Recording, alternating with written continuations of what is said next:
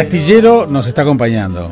Ah. Nos está acompañando el, Sí, asti- el astillero musicalmente. musicalmente. Sí, sí. Pero tiene todo que ver con todo, Puglia. No, sí, bueno, pero como estoy sentado frente a un cocinero maravilloso y, Claro. otra- y entonces él- lo que vamos ahora es hablar del Día Mundial del Sushi. Él es un experto excepcional que además de eso, su lugar es un faro desde el punto de vista gastronómico y me pone el astillero. entonces yo Pero el dije, astillero porque los peces vienen ahí.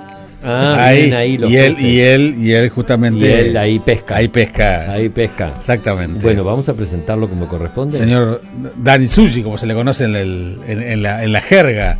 Dani Sadi, ¿cómo estás? Muchas gracias por Un gusto recibirte. bien. ¿Cómo le va? ¿Cómo anda? Nosotros bien. lo que Excelente. estamos necesitando es un manual de instrucciones para el sushi. Por Bueno, eso llamamos. Con Marlo ya, ya aprendieron todo, ¿no? Sí, yo- sí, sí. Yo, ta- yo debo, yo confesar que, guío. debo, debo confesar que yo aprendí tarde. Yo Ajá. este, hace relativamente poco tiempo que soy de- del sushi, pero me, me cautivó. Sí, yo a mí me pasó lo mismo, pero empecé muy más antes que vos. El- y ahora es para mí una cosa fantástica. Y cuando tengo la oportunidad de probar un sushi creativo, un sushi que está basado en la experiencia, con un producto excepcional, con una combinación maravillosa, con las técnicas bien aplicadas como el que hace el señor, bueno, pararse y aplaudir. La última vez que consumí lo que él hizo fue en En el parador del Gran Hotel en Punta del Este este verano y bueno, fue una fiesta excepcional, desde todo punto de vista excepcional. Pero a mí me gustaría que me dijeras cómo se comporta el uruguayo, cómo se fue comportando el uruguayo como él y yo ¿Puedo hacer una pregunta, frente a la oferta del sushi. ¿puedo hacer una pregunta anterior a esa? Bueno. Porque capaz que la, la gente tiene una idea, tiene ¿Qué un preconcepto. Tiene un preconcepto del sushi porque como estuvo tan de moda en su momento, sobre todo en Argentina, además vinculado a otras cosas que nada tenían que ver con la gastronomía, como era la política. Ah, ¿Te acordás? sí, sí, sí. Entonces, ¿cuándo el sushi es sushi? ¿Qué es el sushi? Bueno, el, el sushi es todo lo que sea arroz avinagrado con algo que lo puede acompañar, que puede ser un pescado o un vegetal, lo que sea, pero es arroz avinagrado con ese acompañamiento. Vamos a partir de esa base, ¿no? Bien. Eh, O sea que el es el sushi no, no- o sea que el sushi no es necesariamente la forma. No, no es la rol. forma, no es la forma, se considera sushi a lo que tiene ese arroz avinagrado en- Bien. como complemento, ¿no? Bien. O sea, ahí, ahí yo estoy aprendiendo algo nuevo. Yo pensé que era el arroz y todo, pero el rol. No, porque los nigiris también son parte del sushi, Claro, porque los razón. makis también son parte del sushi, porque los temakis también son parte del sushi y porque a veces el sashimi que no tiene arroz también, También lo es- sumamos sí, lo en el sumamos grupo del sushi. sushi.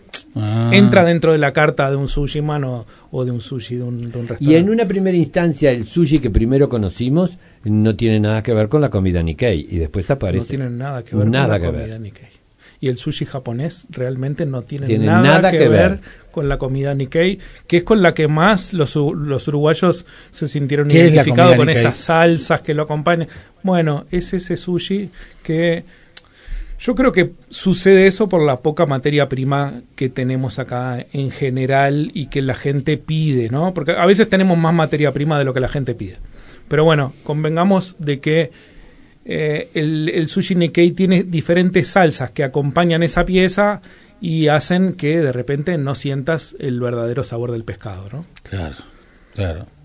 Eh, yo yo mm, no soy muy amigo de, de esas salsas que te tapan todo el sabor y que mm, eh, está bien. Mm, Me parece muy bien el Nikkei, me parece bien un toquecito de una puntita de maracuyá, una salsita de lo que, pero se tiene que saborear esa proteína, se tiene vos- que saborear ese pero además, cuando, eh, ¿cuál es el concepto del sushi? Porque tenemos que, tampoco vamos a ser, es decir, eh, verticalistas, pero cuando vas a comer sushi, ¿qué es lo que te viene a la cabeza? Pescado. sí. Sí.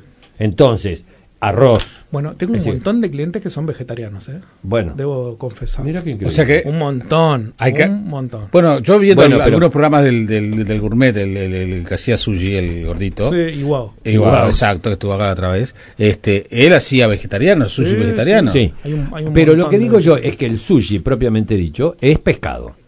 Pescado, mariscos, es decir, es, es comida que tiene una referencia de mar. Sí. Vos no podés eh, eh, em- pretender que, que no tenga pescado. Después la Bueno, moda yo- viene. yo- bueno, por otro lado tenemos los vegetarianos que ahí sí no Sí. tenemos nada de pescado y, y- y también es sushi y también un vegetariano puede comer esta comida porque el alga va muy bien Sí, y porque los vegetales sí. Lo, lo pueden acompañar y podés sentir una muy buena pieza vegetariana. ¿eh? Pero yo tuve una experiencia en Perú, por ejemplo, que a mí me abrió mucho la cabeza, donde ¿Con probé y probé un nigiri de papada de chancho Ah, eso es cierto, sí. que me volvió loco. Sí, Probé un nigiri de foie gras Bueno, que me maravilloso, volvió loco. maravilloso. ¿Ah?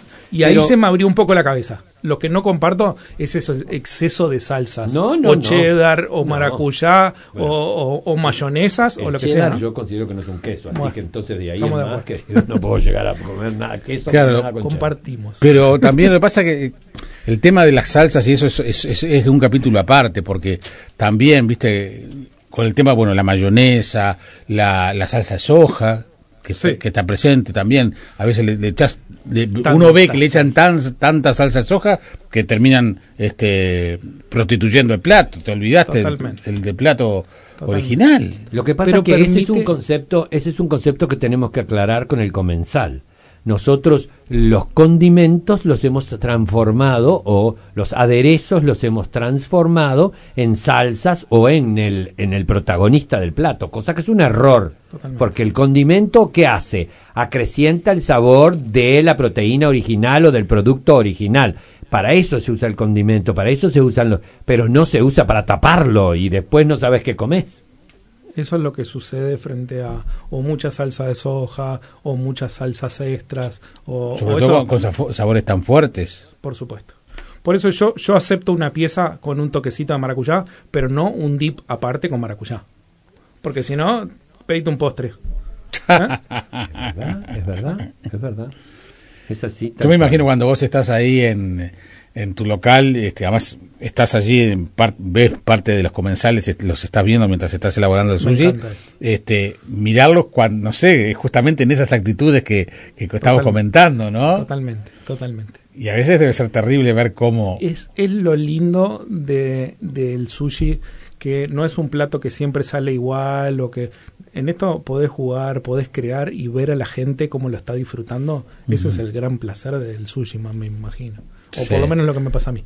Sí, sí, este, él pocas veces te deja, te deja elegir, sino que te dice por dónde vas, qué querés, y él se pone a crear. No, yo no elijo jamás. No, yo tampoco, jamás. restaurante, cada vez que voy, él hace, Él hace lo que él quiere. hace lo que quiere. y nunca falla. Interesante es la inclusión del pescado blanco. Sí, claro. sí. Tenemos muy buenos pescadores. Tenemos gente que está cuidando. No es, no sucedía hace seis años atrás, te, te lo digo así. Eh, hoy hay pescadores que cuidan el producto, que me dan un producto en el cual yo puedo confiar. Yo normalmente compro la pesca entera, la limpio yo con bajo muchos cuidados. Tengo hasta una lupa con luz para controlar que no haya Mm. ni una nisaki ni nada moviéndose.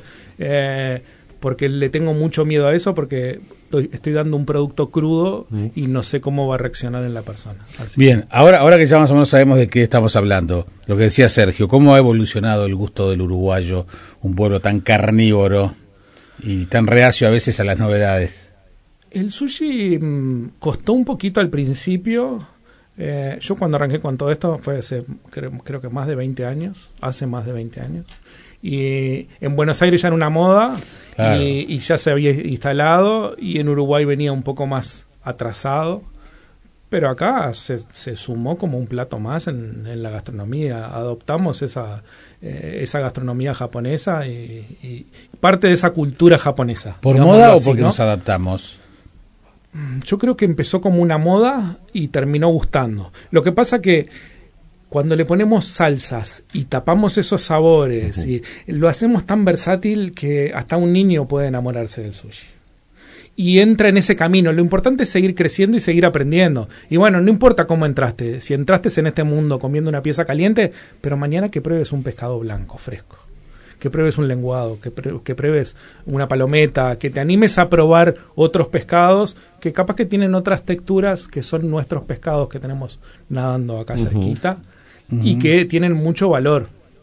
¿Puede ser un camino de entrada al pescado que quizás de otra manera no, no- Sin no- ninguna duda. no podrían comerlo? Sin ninguna duda. Hay mucha gente que come sushi y no se anima a comer otros pescados. en- o, o nada, por lo menos salimos de la miniatura, ¿no? Seguro, el, el por pescado favor. frito. Exacto. Sí, sí. el- ah, yo me acuerdo cuando yo era del chico. pescado frito, porque el pescado en el Uruguay es concepto de pescado frito. Exactamente. Ojo, ese es el tema. Salimos del pescado frito. Porque el pescado al horno, el pescado a la parrilla, el pescado tiene otras connotaciones. Totalmente. Que no es justamente lo que la gente acostumbra. La gente acostumbra a qué? La fritanga. Totalmente. Que es lo más fácil de comer. Dale al nene. El nene come más rápido un- una fritura, un pescadito frito, que animarse a comer un, pescadito a la plancha, por ejemplo. Claro, pero en nuestra en, en nuestra infancia era eh, dorado dorado Era- a la milanesa, Sí. dorado Era- con harina era- o a la milanesa. O a la milanesa, sí. Eh, Eran las únicas dos opciones. Totalmente. Porque Y tampoco pescado. opciones de, de variedad de No tenía pescado. muchas variedades tampoco. No, merluza. Había eh, una, había y una pescadería que te hacía unos cornalitos fritos cuando yo era chico. No me acuerdo. Eh, Sé que era por la zona de Boulevard Artigas y Rivera, por ahí en la vueltita, ¿no? Eh, pero nada, era un clásico. Los fritos, eh, pará, el, el nombre sí, este, con A empieza el nombre. pero no está más. así. No, no, no, se pila, no, No. está más. Sí, sí, ya me va a salir. Pero Ese- eres una persona muy mayor. ¿eh? No, no, no, yo, yo ni si- nunca fui, pero ¿sabes, ¿sabes por qué? Porque este, siempre auspiciaba las- los programas de fútbol, por eso me acuerdo. Ítalo, Ítalo. Ítalo. Sí. Ítalo está. Bueno, pero comías, antes comías pescado una vez cada dos meses, capaz. Eh, no solamente eso, la Perdón, que debe, de- haber sido Ítalo con, con, con, con las casas del, del, del puertito del buceo, de las pocas, sospecho yo, pescaderías exclusivamente. Totalmente. Mm.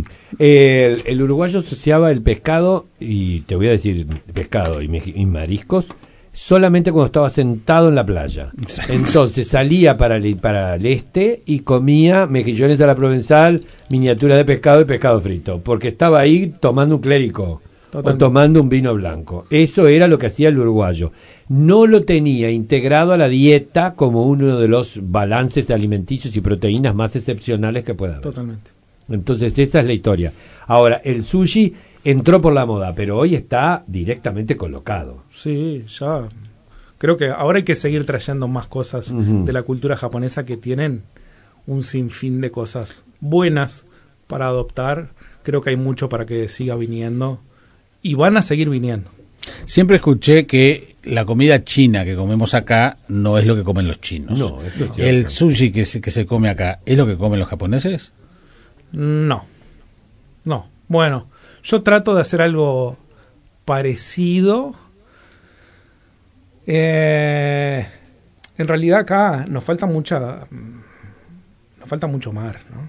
Claro. Nos falta mucho más producto como para decir hacemos algo como lo que tienen ellos. Ellos Eh, tienen seguro. es impresionante. El mercado de pescado de Japón Está bien, no, pero nosotros... no- mm, bueno, nosotros no tenemos ni mercado de, de pescados. No, para para empezar, empezar, ¿no? para no empezar. podemos ni picar. Está bien, pero tampoco tenemos el hábito, porque tenemos mucho más pescado de- Tenemos del mucho que más deberíamos, pescado del del que comemos. del que comemos. Sí, Eso es 100% cierto. tenemos un problema ahí. Eso es cierto. 100%. Pero hay una cosa que tenemos que empezar a entender, uh, definitivamente.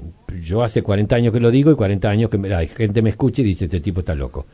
Eh, el tema de las cocinas regionales no viajan, así que lo que hay acá son versiones respetando los originales. ¿Por qué no viajan las cocinas regionales? Porque no viajan los productos. Totalmente. Entonces, si no tenemos la variedad del mercado, la calidad de los pescados de, de- de Japón, acá lo que tenemos es una versión de primera con las posibilidades de lo que tenemos. Totalmente. Eso es, Y, y es pode- así. y podemos lograr Y un muy podemos buen lograr un muy buen producto, muy excepcional. Que puede venir un japonés y decir, qué bueno, porque además va a tener su influencia desde el punto de vista cultural, pero con un, y un manejo de texturas y un sabor diferente. Totalmente.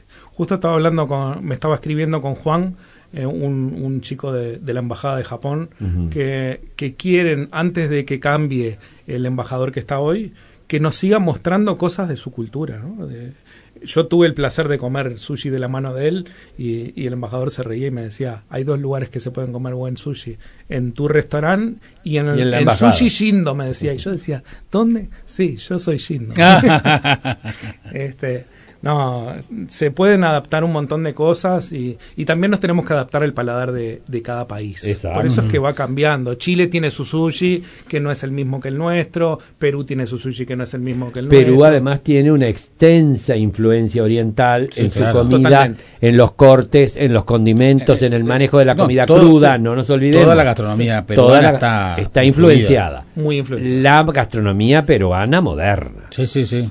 Vamos a empezar por ahí, porque tenemos Sí. la gastronomía peruana de, de la montaña y del, del- del valle y todo más que ahí directamente es otra historia. Es ¿no? otra historia. Maravillosa. Sí, totalmente. Sin ninguna Maravillosa. duda. Pero, Pero es- cada país adop- adopta el sushi y, y lo adopta a sus costumbres y a, a lo que al, al sabor y al paladar. Por Seguro. ejemplo, en Brasil se es impresionante lo que se come de temakis y nosotros en Uruguay y en Argentina no se come el temaki prácticamente. Yo te digo que en verano saco porque estoy en Punta del Este y, y mi público brasilero, pero en Montevideo no hay nadie que me pida un temaki. Entonces, bueno, cada uno se va adaptando. ¿Cómo uruguayizaste Vamos la, a aclarar qué es el temaki. Porque hay Ah, un montón perdón. de gente que nos Sí. escucha y capaz que no sabe lo ¿Qué que es el temaki?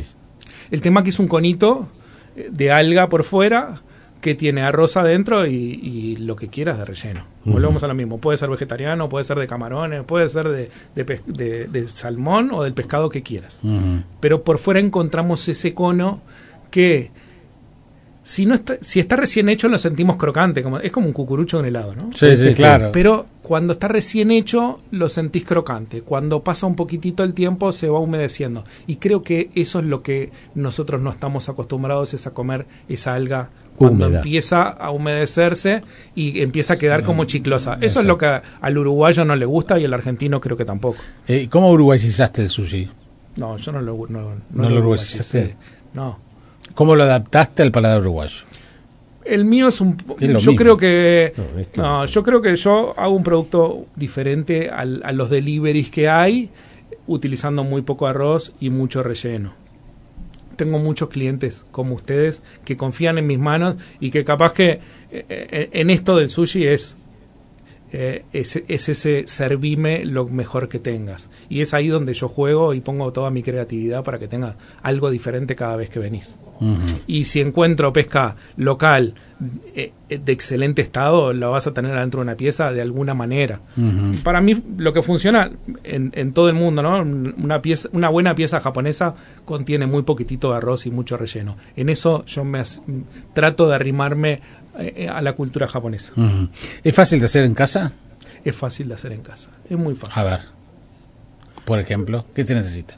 ¿Cualquier tipo de arroz? No, arroz para sushi, hay un arroz, nosotros tenemos un arroz que es el arroz Mirokumai, que es un arroz que es un espectáculo. Lo exportamos a todos lados, es hecho por japoneses en Rocha, es el mejor arroz que, que tenemos un muy buen arroz en Uruguay como para hacer sushi. Bien, eso es un muy buen dato. No necesitas nada, es una olla, una alga y un poco de creatividad. Si no tenés alga, podés hacer un nigiri cortando el pescado o bien finito o a gusto de cada uno, ¿no? Eh, en eso, en Uruguay nos gusta, así como utilizamos muchas salsas, nos gusta que el pescado sea como fino, como que no te dé impresión en la boca, como que no...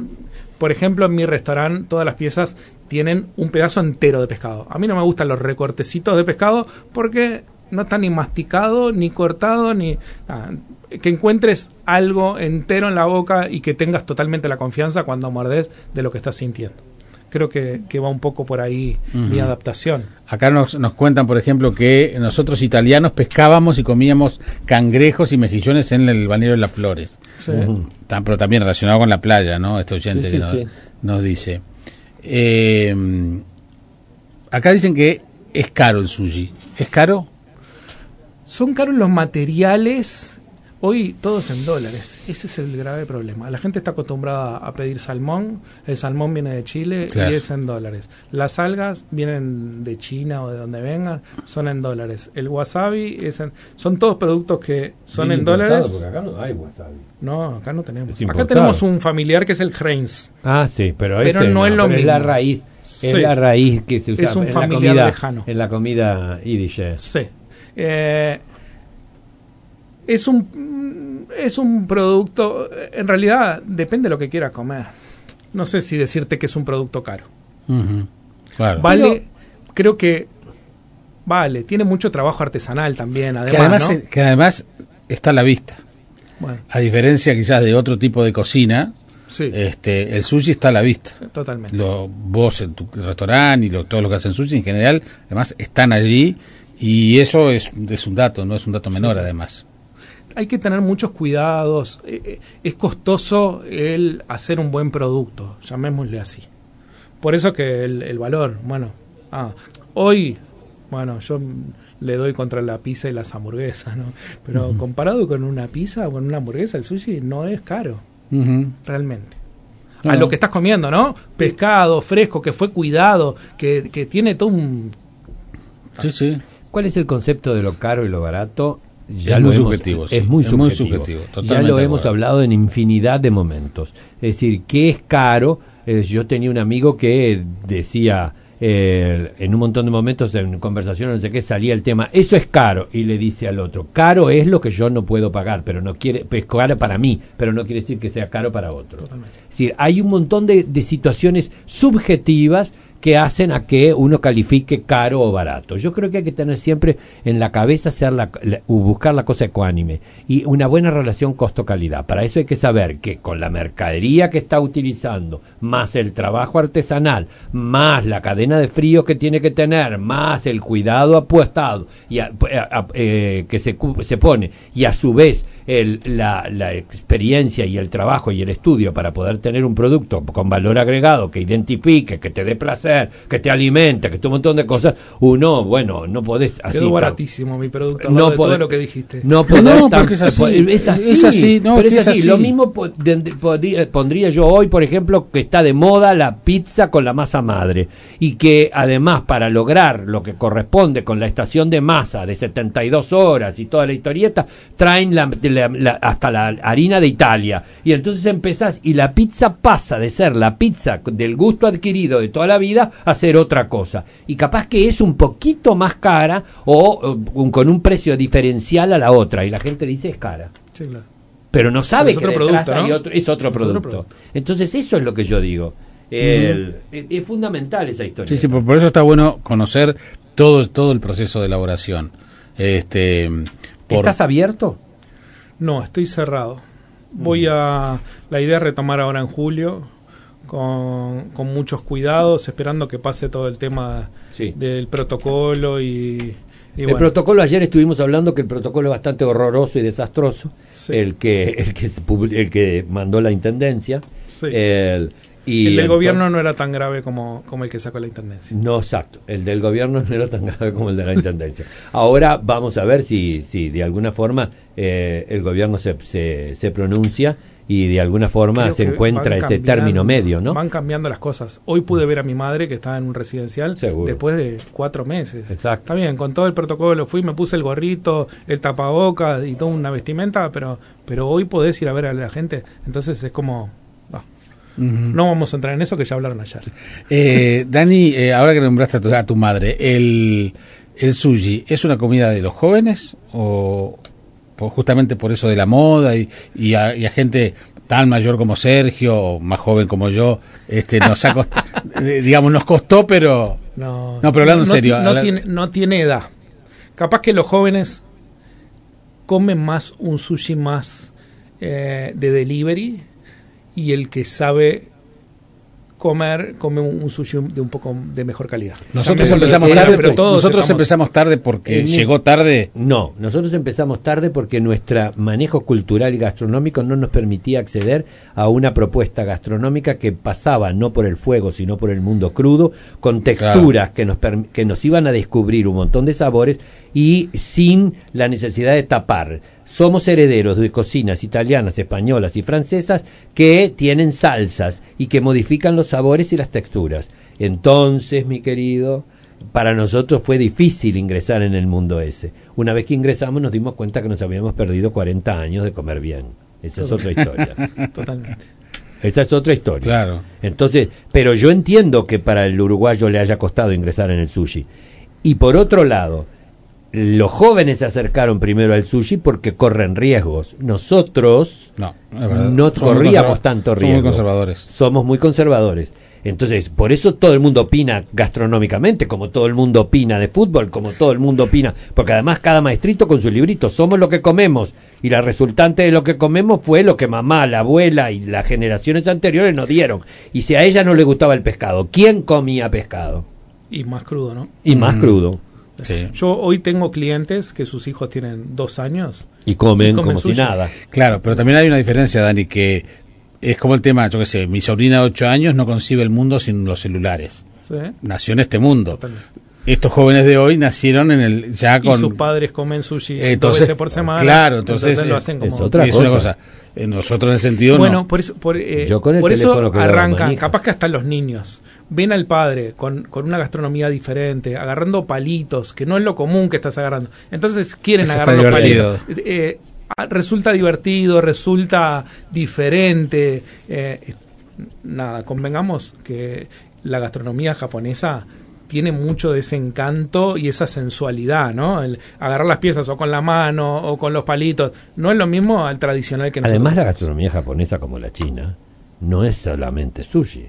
No, hay un montón de cosas más. Hay un montón Es- de cocina es que es fantástico. Todo lo que son las pastas hechas con harina de arroz, hervidas en caldo, Sí. que vienen en sopas, con los mariscos y con los pescados, y con- eh, son para pararse y aplaudir. El mundo de la golondrina, el mundo de los patos. Sí, Ojo, Sí, sí, sí. Es, Deje- es, es maravilloso es in- eso. Es muy intenso.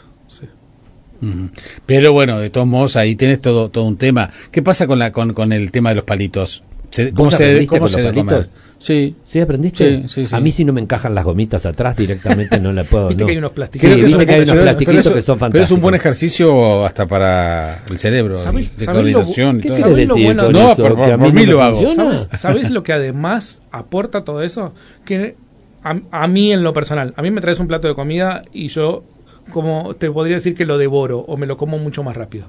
Con los palitos te baja un poco el La nivel ansiedad. de ansiedad y, Y- y- y y menos. lo disfrutás de otra manera también. Y además- sea con los palitos o con la mano. Si es con los palitos, mejor porque demoras un poquitito más. que Y, con la es más chiquita el, el- el trozo. Totalmente. Sí, sí, sí. O sea, uno troza un pedazo de carne, ponele. Este con, el- con cuchillo y Con tenedor, cuchillo y tenedor. mucho más grande que si lo, lo- después lo, lo troza para después comerlo con palito. Totalmente.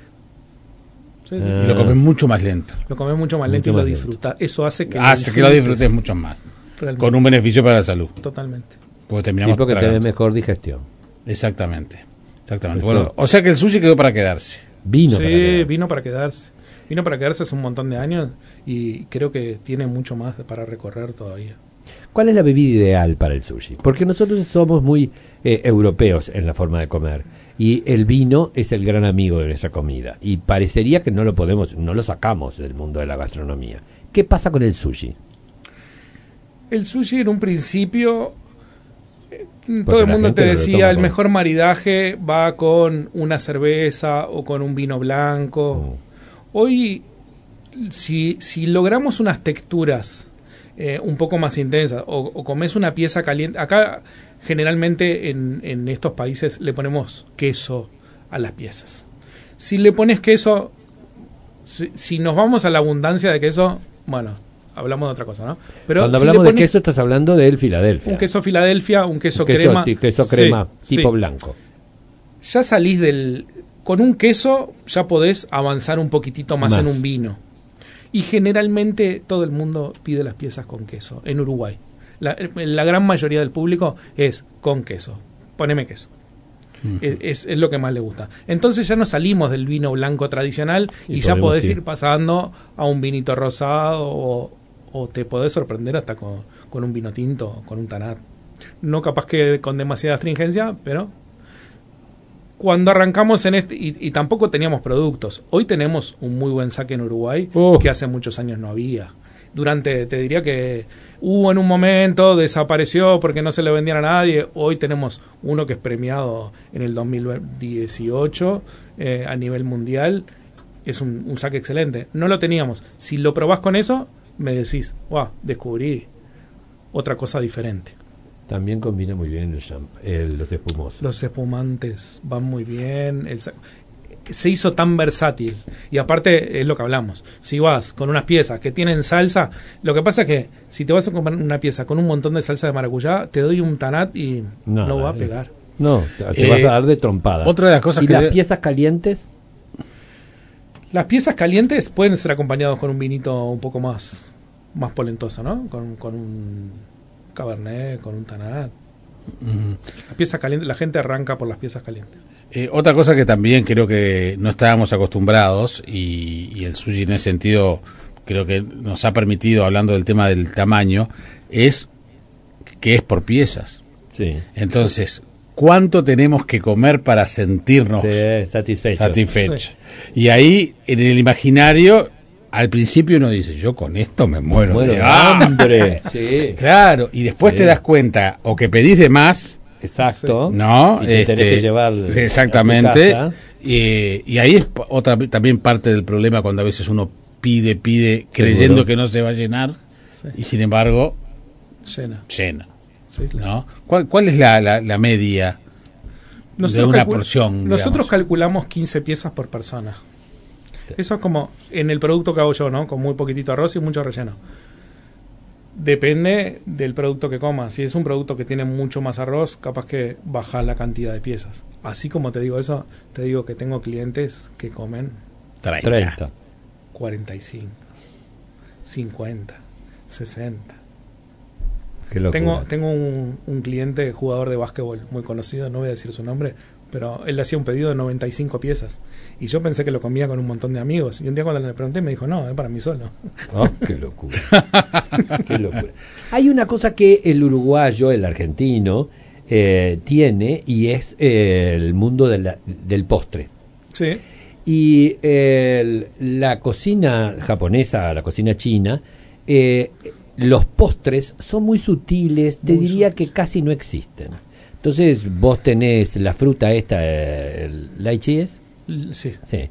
Y el, hechas en compota, en una compota que a veces ni fa, la fruta.